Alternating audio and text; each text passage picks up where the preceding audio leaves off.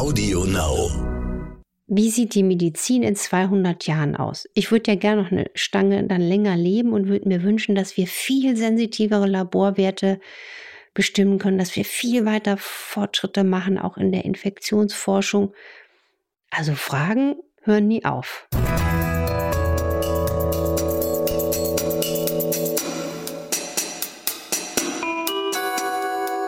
Dr. Anne Fleck, Gesundheit und Ernährung mit Brigitte Leben.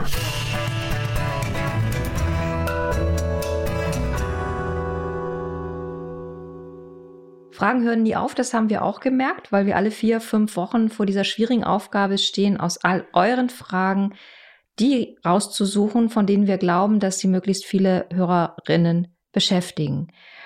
Das machen wir heute und es wird ein wilder Ritt, ein weiterer wilder Ritt durch Annes weite Welt des Wissens. Viel Spaß dabei.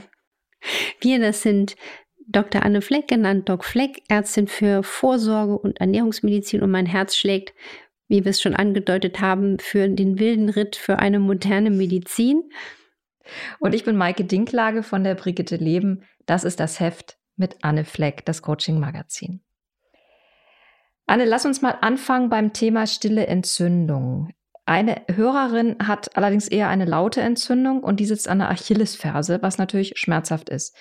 Und sie wird die einfach nicht los, hat ihre Ernährung auf antientzündlich umgestellt und fragt sich jetzt, ob eine antientzündliche Ernährung, die empfiehlst du ja bei vielen autoimmunbedingten Entzündungen, tatsächlich auch, auch richtig pragmatisch bei einer Sehnenentzündung hilft. Absolut. Das ist ja nicht, dass quasi diese antientzündliche Kraft irgendwo endet. Wir sind ja nicht in Beton gemauert.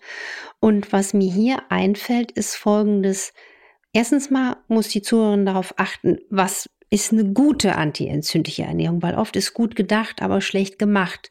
Ich habe gerade heute im Flur einen Nachbarn getroffen, der hat eine Colitis, also eine Darmentzündung und hat gesagt, Mensch, Anne, ja, ich befolge deinen Rat, ich nehme jetzt gute Algenöle. Und habe ich gesagt, aber sie schmecken nicht bitter, hoffe ich. Ja, doch, doch, die schmecken bitter. Und dann dachte ich mir wieder, oh nee, haben wir schon mundfuselig geredet, ja. Also gesunde Omega-3-Fette, die Entzündungen wirklich hemmen, die dürfen nicht bitter schmecken, wenn man die sich besorgt. Und deswegen hier nochmal der Appell als Verbraucher aufs Etikett gucken, gucken nach den Schlagworten Lichthitze, Sauerstoffausschluss beim Produktionsvorgang ist da gewesen oder Omega Safe. Oh, das ist eine ganz wichtige äh, Kriterium, wenn man es richtig machen will. Und was mir natürlich auch einfällt, wenn es wirklich eine hartnäckige Achillessehnenentzündung ist, kommt ja auch nicht von ungefähr. Und die ist häufig auch vergesellschaftet und die ist häufig auch vergesellschaftet mit Schuppenflechterkrankungen oder Autoimmunerkrankungen. Deswegen wenn es nicht weggeht, würde ich da einfach mal auch in eine Ursachenforschung gehen auf dem Gebiet und ich würde auch mal schauen, mit welchen Schuhen haxle ich so durch den Alltag. Ganz viele Fragen haben wir bekommen zu unserer Folge über die Mastzelle. Und viele HörerInnen fragen sich, ob Symptome, die sie schon lange haben, womöglich eben mit, mit, mit der Mastzelle oder mit einer Überaktivierung der Mastzelle zu tun haben. Ich greife greif jetzt mal also, exemplarisch eine Anfrage raus. Und es ist eine Hörerin, die leidet unter der Hautkrankheit Granuloma annulare. Das ist eigentlich eine relativ harmlose, nicht infektiöse Hautkrankheit. Die macht so Verdickungen, ähm, die können tatsächlich Handteller groß werden. Und ähm, die verschwinden bei ihr mit Cortison erst nach Monaten. Und sie fragt sich, ob das vielleicht das Ergebnis, also diese Haut, dieser Hautdefekt an sich, das Ergebnis äh, äh, ausgespuckter Partikel der aufgequollenen Mastzelle sein kann. Die Frau, die hat echt ein gutes Denkorgan, sag ich mal. Das ist übrigens ein Gedanke, den ich bei vielen Sachen habe, im Punkto Mastzelle. Die Mastzelle wird ja auch nicht verrückt, weil sie einfach denkt, ich werde verrückt. Sie will ja durch die Reaktion etwas Schlimmeres verhindern. Und granulomatöse Erkrankungen, wie zum Beispiel auch dieses Granuloma annulare, sind auch der Wunsch des Körpers, etwas anderes abzubinden. Und da geht man auch ähm, davon aus, dass es sich dabei, ähm, das sind ja solche riesen Immunzellen, die dann auch etwas kompensieren. Und da würde ich mir einfach wünschen, dass man viel mehr solche Sachen noch besser histologisch, also feingeweblich untersucht. Nur ein Beispiel. Ich will hier aber nicht zu weit hier ausholen mit einem Lasso. ein Kollege von mir ist Augenarzt, der hat an der Uniklinik wirklich hunderte von Biopsien, also Gewebsproben gemacht bei Menschen, die eine Entzündung der einer Arterie an der Stirn haben. Das ist eine, eine, eine, eine Arteriitis, die gibt es bei Rheumaerkrankungen und wenn man da nicht schnell äh, agiert, kann das zur Erblindung führen. Und das war jetzt ein Kollegengespräch unter uns beiden, aber das war unglaublich für mich, weil wir haben uns einfach aus Neugier mal die Histologie dazu angeschaut, also dieses feingewebliche Bild. Und da gibt es sogar Parallelen wie Bilder aussehen. Und dann sind wir wieder bei der Pathologie. Wir lernen von den Toten, um das Leben zu verstehen und Menschen gesund zu erhalten, dass diese mikroskopischen Veränderungen sogar infektiösen Erkrankungen ähneln. Und es wird leider nicht beforscht. Wir haben hier keinen Lehrstuhl in Deutschland für klinische Parasitologie. Gibt's nicht. Und deswegen jetzt nicht verzweifeln, aber die Mastzell, das Mastzellaktivierungssyndrom in, in, dem Buch Energy ist jetzt zum ersten Mal, dass, ich, dass das Thema überhaupt deutschsprachig populär für die Menschen beschrieben wurde. Das hat ja immer einen Grund. Und wenn man es hat, empfehle ich allen, immer mal weiter nach Ursachen zu bohren. Und häufig sind es nicht erkannte Infektionen, ob das jetzt Borrelien sind zum Beispiel oder alte Virenlasten. Das ist ja nicht nur Covid, wir haben ja auch alte Virenlasten vielleicht von Herpes in uns. Es können aber auch toxische Belastungen sein, Schimmelpilzbelastungen. So viele Menschen haben Schimmelpilzbelastungen, ohne dass, ähm, dass das richtig erkannt wird. Und Umgekehrt wird diese Symptomatik aber auch besser, selbst wenn man noch nicht die Ursache erkannt hat, wenn man mit der Ernährung einfach vernünftig eingreift, auch antientzündlich arbeitet und den Darm als, als Stärke weiter ausbaut. Aber die Frage ähm, der Zuhörerin, die war genial. Eine Hörerin hat sich gemeldet, die ist in Sorge um ihre Tochter. Und das Mädchen ist 18 und kämpft seit ungefähr sechs Jahren gegen Nagelpilz. Und inzwischen sind fünf Fußnägel betroffen und das sieht total schlimm aus, äh, weil die so aufgequollen sind und porös sind. Und ähm, sie fragt sich jetzt, gibt es irgendwelche Mikronährstoffe, ähm, die dem Körper womöglich fehlen, dass sie einfach diese Pilzinfektionen nicht bekämpfen kann? Als allererstes fällt mir dazu ein, sie wird mit Sicherheit ein Problem mit dem Darm haben. Wahrscheinlich ein, eine Bakterienverschiebung, eine sogenannte Dysbiose, vielleicht auch ein Problem mit Candida. Und was ist Candida? Candida ist also ein, ein, ein Pilz, den auch viele haben. Und bei Fußpilz und bei Nagelpilz habe ich schon so oft gesehen, dass die automatisch besser werden, wenn man wirklich, und das weiß ich, fällt einer 18-Jährigen bestimmt nicht leicht, sagt, verzichte bitte, bitte auf Zucker, auf Weißmehl, vor allen Dingen auf Weizen und auf Milch. Und dann kann das deutlich besser werden. Und natürlich wären auch Mikronährstoffe sinnvoll, die das Immunsystem stärken, wie vor allen Dingen Vitamin D oder auch Zink und Vitamin C, was einfach immer gut ist, um, um Geweb, Aufbau und Umbau zu stabilisieren. Aber die Reduktion von Zucker, auch um das Darmmilieu zu stärken, halte ich für unumgänglich. Sprichst du von einer Reduktion von Zucker oder wirklich über ein Zuckerverbot? Weil Zucker ist ja auch in ganz vielen Nahrungsmitteln drin, wo wir es gar nicht so wahrnehmen. Wir haben ja schon oft darüber gesprochen. Ähm, ich kann nur sagen, ich habe selber auch mal versucht. Ich schaffe es nicht, tatsächlich mich so zu ernähren, weil dann esse ich nur Brokkoli und ähm, was eigentlich noch? Reis vielleicht, obwohl da ist wahrscheinlich auch ein bisschen Zucker drin. Ähm, wie kriege ich das denn hin? Also meinst du das wirklich oder sagst du einfach, wenn man bei diesen empfohlenen 20 Gramm am Tag bleibt, machen wir nichts falsch? Ähm, nur falls ihr das jetzt draußen hört, draußen wird gerade fleißig gebohrt, gebaggert oder Rasen gemäht. Ich kann es gerade nicht zuordnen. Ich würde in dem Fall immer sagen, anfangen. Entweder man macht es wirklich so ein Schnitt und sagt, ich esse jetzt mal wirklich keinen Zucker mehr, dann kommen viele auch in härteren Entzug. Oder man reduziert schrittweise und ist dann mal wirklich für mehrere Wochen konsequent dabei. Interessanterweise nach 66 Tagen, sagt man ja, haben sich auch die Gewohnheiten und unser Geschmacksnerv modelliert. Und wenn man dann auch Lebensqualität zurückgewinnt, ist das wirklich etwas, was einen auch so ein bisschen motiviert.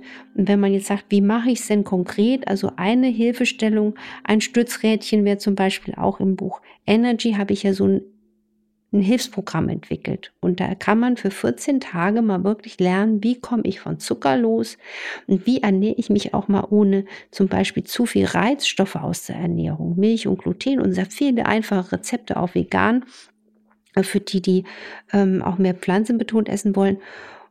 Und das ist der Schlüssel. Und das wäre zum Beispiel auch nicht nur ein Schlüssel jetzt, um, um, um, um Fuß- und Nagelpilz loszuwerden, sondern einfach um, um den Körper, die Darmgesundheit zu stärken und auch Entzündungspotenzial mal richtig den Hahn, Hahn abzudrehen.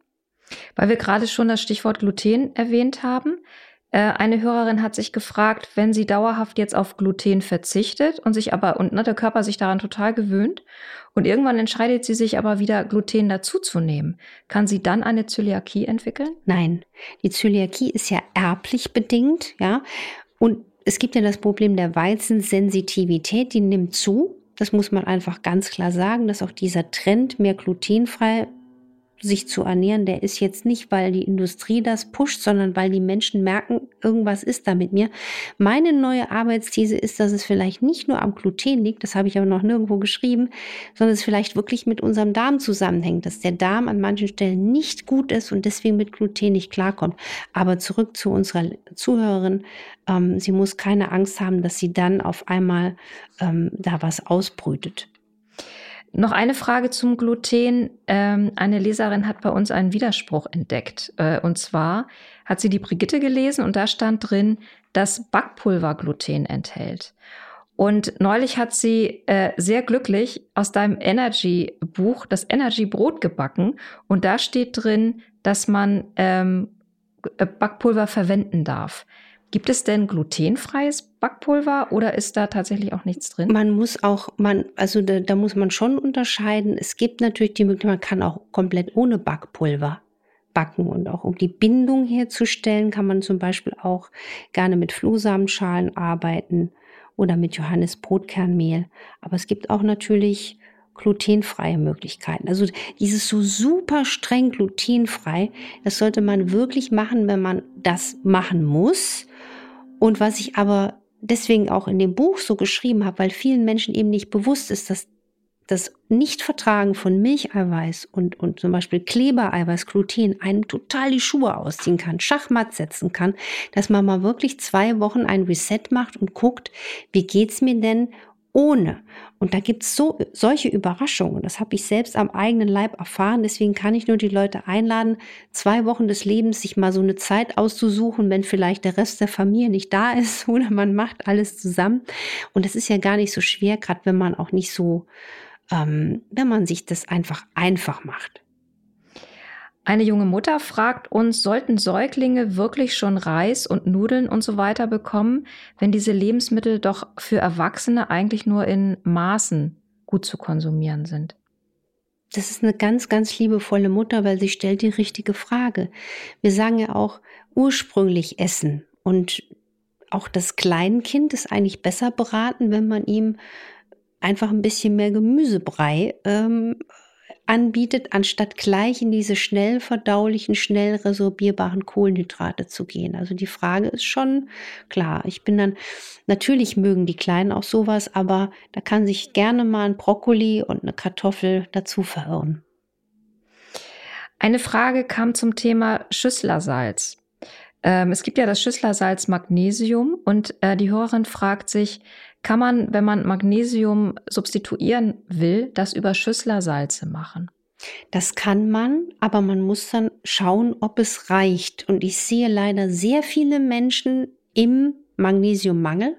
Also ich möchte fast wetten, gerade auch jetzt in dieser Corona-Zeit, wer ist denn da nicht irgendwie innerlich manchmal gestresst und da haben wir noch mehr Magnesiumbedarf. Also hier schauen, ob es reicht. Also wenn jemand ähm, flackerndes Augenlid hat oder Wadenkrämpfe, dann ist das eigentlich schon ein Alarmsignal höchster Güte. Und ich empfehle wirklich auch abends nach dem Zähneputzen, man kann sich das Magnesium auch neben die Zahnpasta stellen, ähm, wirklich das Magnesium einzunehmen, weil es ja auch wichtig ist, damit das Vitamin D im Körper gut andockt, sag ich mal, Und man sollte natürlich darauf achten, dass es Reinsubstanzen sind, also ohne Titandioxid, ohne Zusatzstoffe, Farbstoffe, Gluten, Laktose und so weiter. Gerade wenn man was regelmäßig nimmt. Zwei schnelle letzte Fragen noch, Anne.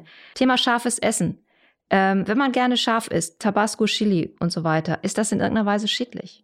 Wenn man es gut verträgt, das ist ja sehr antientzündlich, fein und wenn man auf der anderen Seite zum Beispiel unter einer Rosatia leidet, unter Gesichtsrose, kann das den Prozess eher anschüren. Ein äh, Sohn, Sohn einer gerade an Parkinson erkrankten alten Dame, sorgt sich auch zu erkranken. Er ist jetzt 53, normalgewichtig, bisschen Bluthochdruck, macht Sport. Ähm, kann er der Krankheit vorbeugen?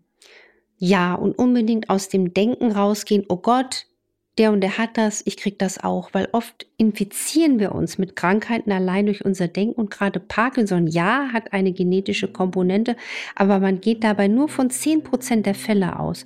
Und wichtig ist, es gibt ja das Parkinson-Phänomen, dass es durch Toxine bedingt ist, also einfach auch durch das, ähm, durch die Umgebung, durch Schwermetalle, also Quecksilber, Kupfer, Mangan und Blei. Es gibt auch vaskulären Parkinsonismus, also durch äh, die einfach die schlechte Beschaffenheit von Gefäßen. Und deswegen ist die beste Vorsorge eine gute Lebensführung, also Sport, Bewegung, Entspannung, glücklich sein und die Gefäße schön fluffig halten, sage ich jetzt mal. Und das macht man am besten auch durch Bewegung und ähm, ballaststoffreiches, gemüsereiches, Omega-3-reiches Essen. Und lieber Zuhörer, machen Sie sich jetzt bitte nicht zu sehr Gedanken. Ich hoffe, euch hat die Folge Spaß gemacht. Wir hätten gerade noch ewig weitermachen können, denn die Liste mit Fragen ist endlos. Und wenn ich so in Annes Gesicht gucke, sieht auch so aus, als hätte sie Lust, noch sehr viele Fragen zu beantworten. Geht leider nicht. Ähm, aber wenn es euch Spaß gemacht hat, folgt uns bitte auf Audio Now und allen anderen Plattformen und schreibt uns eine Bewertung bei iTunes. Und wenn ihr Fragen habt, noch mehr Fragen, sehr gerne an infoline.brigitte.de. Anne, das war äh, für heute erstmal unsere letzte Folge. Nicht für immer, sondern nur für eine kleine Sommerpause, die wir uns gönnen. Eine Pause nicht. Ich muss anderes so viel arbeiten. Da muss geschrieben werden, gedreht werden, die Praxis. Sonst könnte ich hier gern weitermachen. Darauf nehmen wir in diesem Falle mal schweren Herzens Rücksicht. Ähm, so lange ist unsere Pause aber nicht, sondern die endet schon am 11.8. und dann sind wir wieder da. Ähm, wir wünschen euch bis dahin eine gute Zeit, freuen uns jetzt schon auf das Hinterher und kommt gut durch den Sommer und ähm, genießt es einfach. Genau, holt euch Sommersprossen, bleibt entspannt und macht was draus. Bis Tschüss. ganz bald. Tschüss. Tschüss.